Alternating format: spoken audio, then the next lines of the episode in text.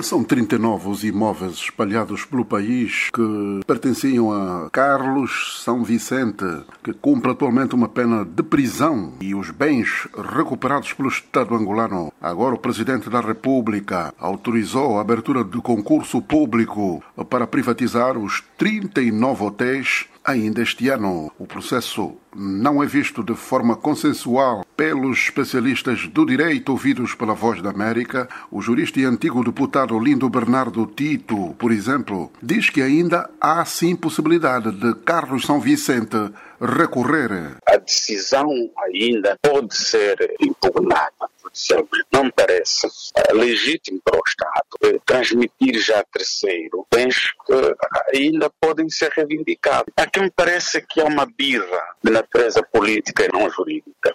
Outro jurista e investigador pela Universidade de Oxford, Rui Verde, entende que o processo chegou ao fim e Carlos São Vicente já não pode fazer mais nada. A minha impressão é que o processo já transitou em julgado e, e, já houve uma decisão do Tribunal Constitucional aqui há pouco tempo. Os bens foram declarados perdidos a favor do Estado. Neste caso concreto, o Presidente, dentro da lei, pode fazer o que quiser com os bens. Parece mais aconselhável é fazer um concurso público. Neste caso, o São Vicente, ele está a cumprir pena, mas já não há nada a fazer. Para Verde, os potenciais compradores podem ser qualquer pessoa incluindo o próprio São Vicente, que para tal só precisa indicar alguém e participar do concurso. Quanto ao valor dos imóveis, o mercado define? Em princípio, há um valor base mínimo que corresponda ao valor de mercado dos bens.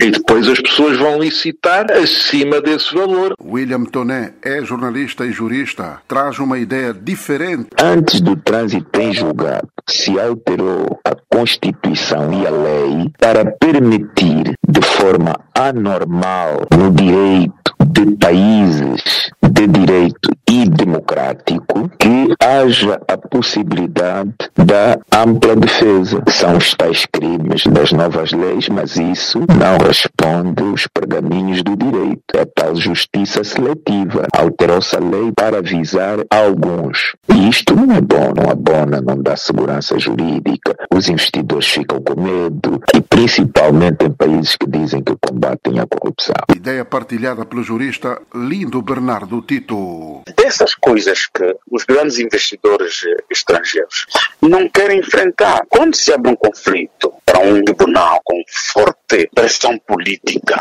as suas decisões são de natureza política, é óbvio que os grandes investidores não vão. A partir de Luanda para a Voz da América, Manuel José.